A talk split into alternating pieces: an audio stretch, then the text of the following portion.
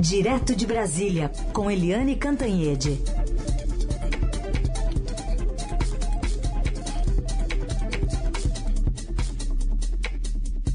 Oi, Eliane, bom dia.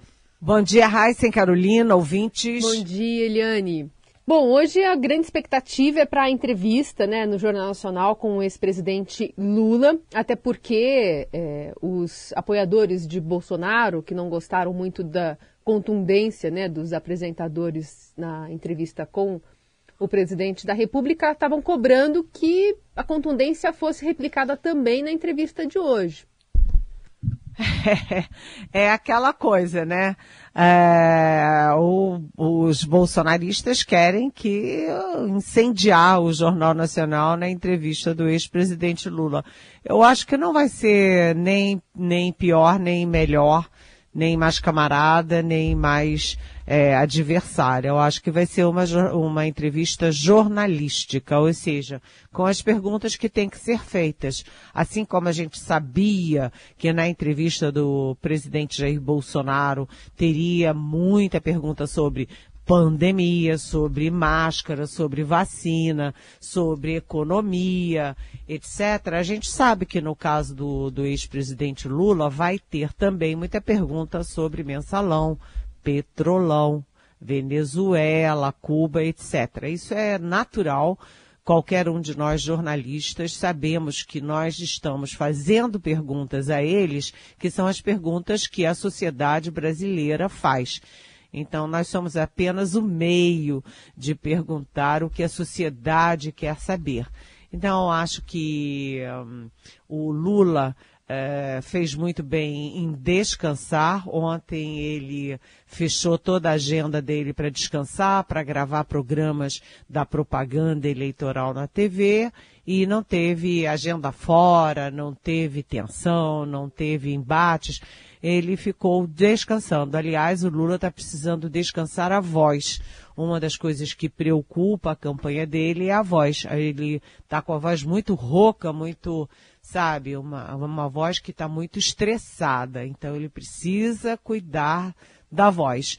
E hum, ele, assim como Bolsonaro foi para a, o Jornal Nacional preparado para defender o governo dele, fará as coisas boas do governo dele, o Lula vai preparado para falar da, bem do governo dele, das coisas boas que ele fez nos oito anos.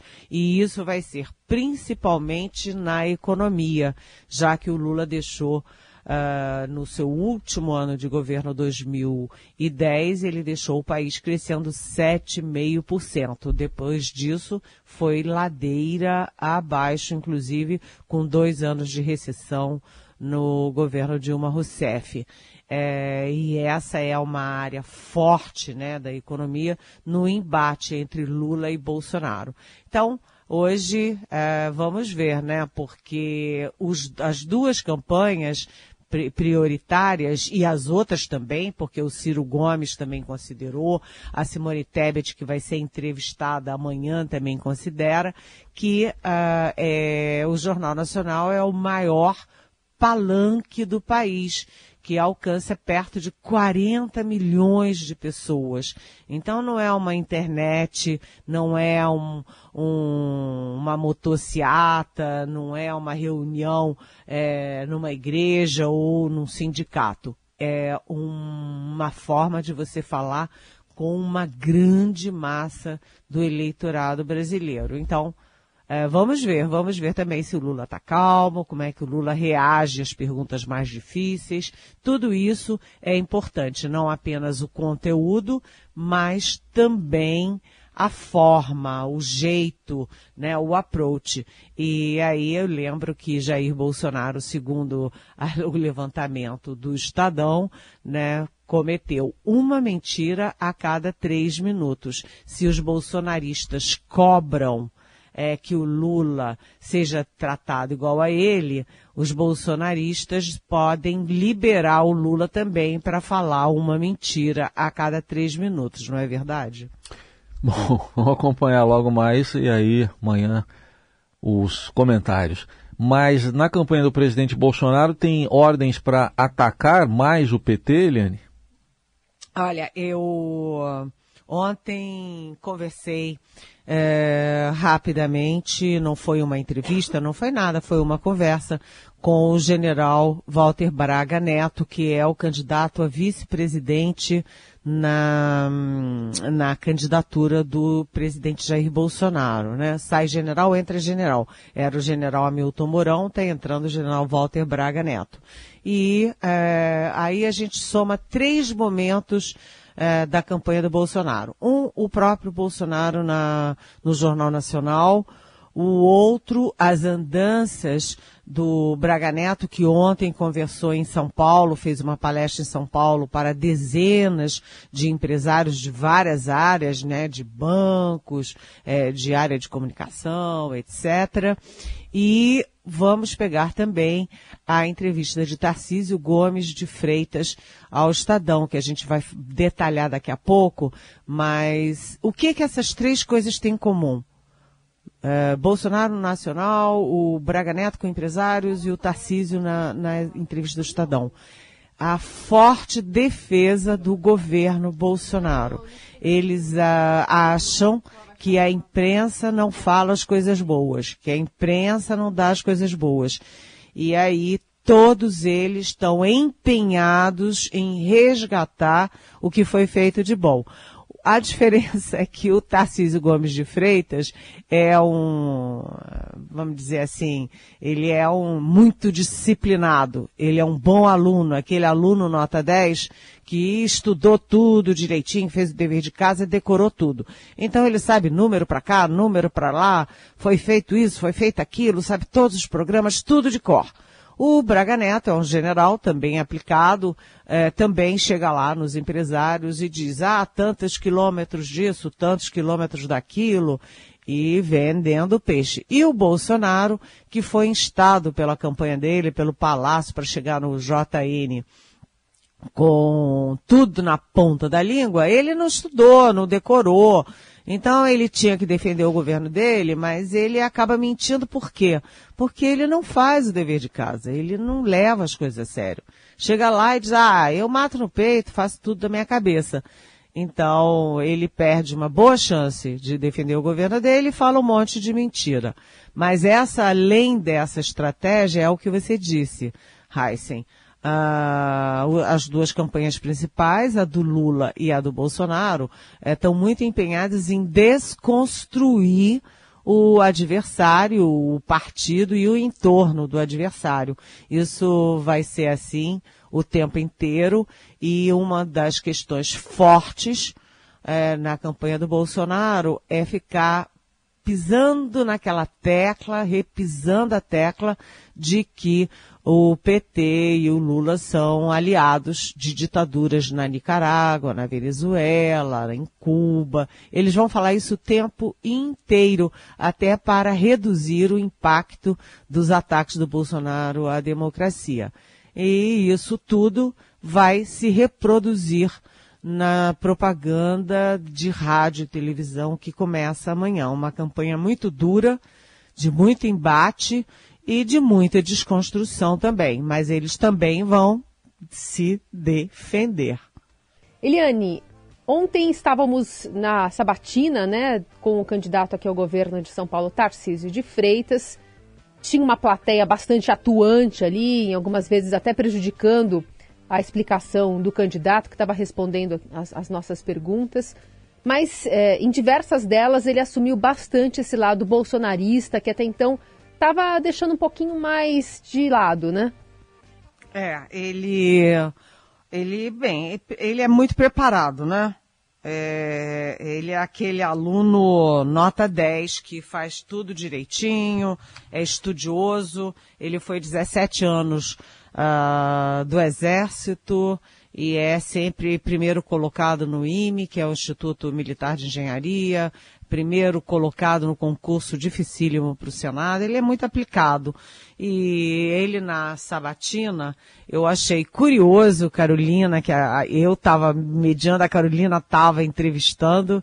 É, foi ótimo a gente se encontrar na Sabatina, né, Carolina? Sim, fazia e, tempo, né? É, pois é. É, aliás, quem viu a gente viu a, a, alegria que a gente teve ao se ver ao vivo, porque a gente conversa todas as manhãs aqui na Rádio Dourado, de nove a nove e meia, e a gente se vê pouco. Então a nossa festa é, é se encontrar. Mas enfim, vamos à sabatina do Tarcísio Gomes de Freitas. É, eu achei curioso porque em duas horas de sabatina ele não falava a palavra Bolsonaro. Ele não citou nominalmente Jair Bolsonaro. Mas, apesar disso, ele defendeu com unhas e dentes o governo. Ele disse, eu participei de um governo que, né, é, o meu governo que fez tal coisa é, e não falava Jair Bolsonaro. Isso eu achei curioso. Mas ele é, está em sintonia, mostrou que está em sintonia com o Bolsonaro na questão das vacinas, por exemplo. Disse que ele e os filhos tomaram a vacina, sim, mas isso é uma questão de foro íntimo. Toma quem quer. Portanto, ele é contra a obrigatoriedade de vacina para funcionário é, do setor público. Eu ainda perguntei, mas vem cá, as pessoas têm liberdade, inclusive, para matar os outros, para contaminar os outros, né? Mas ele tem essa, se vacinou, é a favor da vacina, mas contra a obrigatoriedade. É, ele também é, disse que é cristão contra o aborto, mas que vai seguir a lei e vai dar condições aos hospitais para é, é, agirem como tem que agir de acordo com a lei no caso de aborto previsto na legislação brasileira. Ele foi a favor, muito a favor, enfaticamente a favor, da política aí de saidinha dos presos, de proibir saidinha dos presos, porque ele diz que tem milhares de é, presos perigosos soltos por aí e que é, é preciso acabar com esse com essa farra de soltar presos em casos excepcionais. É, e no caso da democracia foi curioso, porque ele disse que, ah, não sei se foi Carolina, se foi o Pedro Venceslau que também estava com a gente, é, mas é, é o, nós perguntamos para ele, enfim, se ele tinha assinado o manifesto pró-democracia.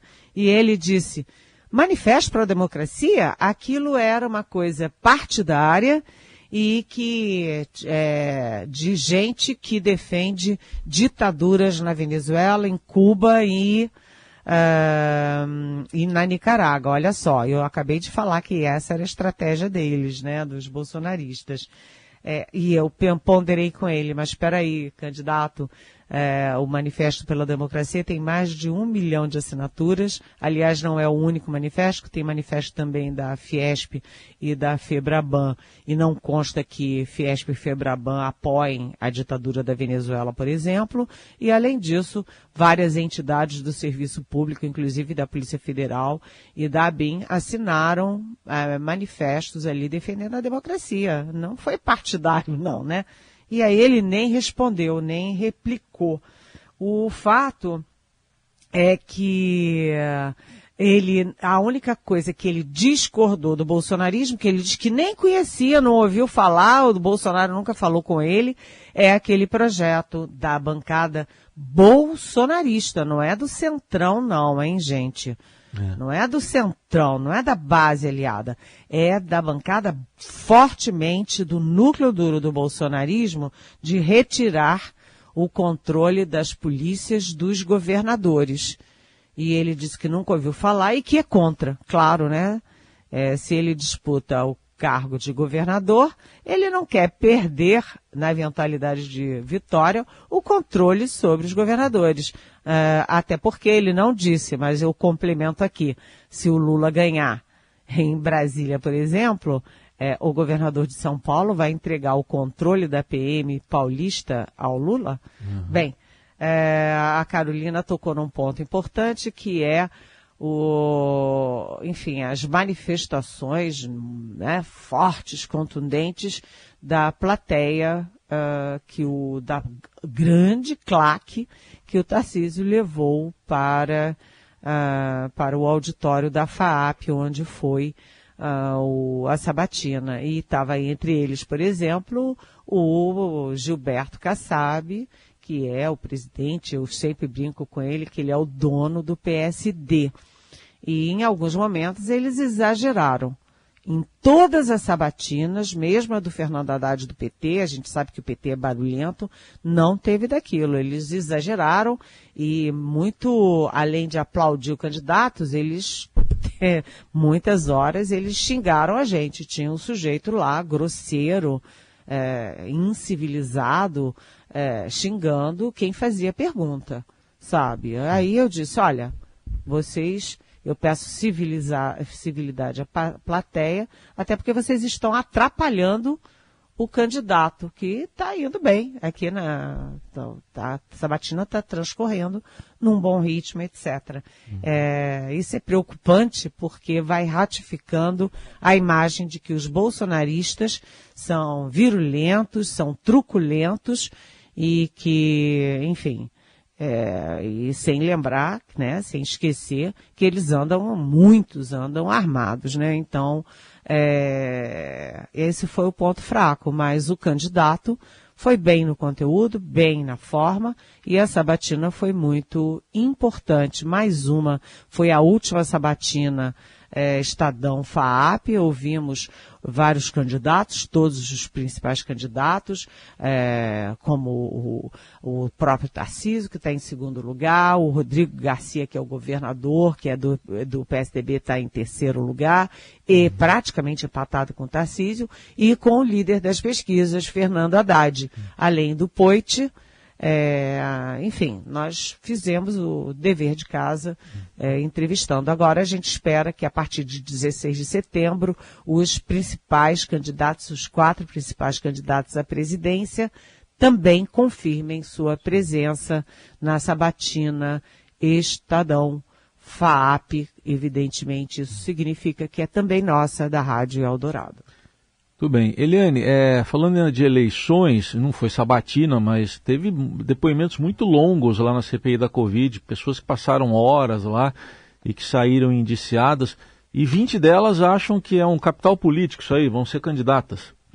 É, é a bancada bolsonarista, a gente sabe que em 2018 a onda bolsonarista, né, trouxe um monte de gente para o Congresso, é, levou o Witzel para governo estadual lá no Rio de Janeiro, e essa bancada foi se desfazendo, desfazendo até o partido do presidente de 2018 se desfez, né, que foi o PSL. PSL, uma parte ficou PSL anti-bolsonarista, a outra parte se fundiu com o DEM para fazer a União Brasil, e agora eles estão recom tentando recompor isso.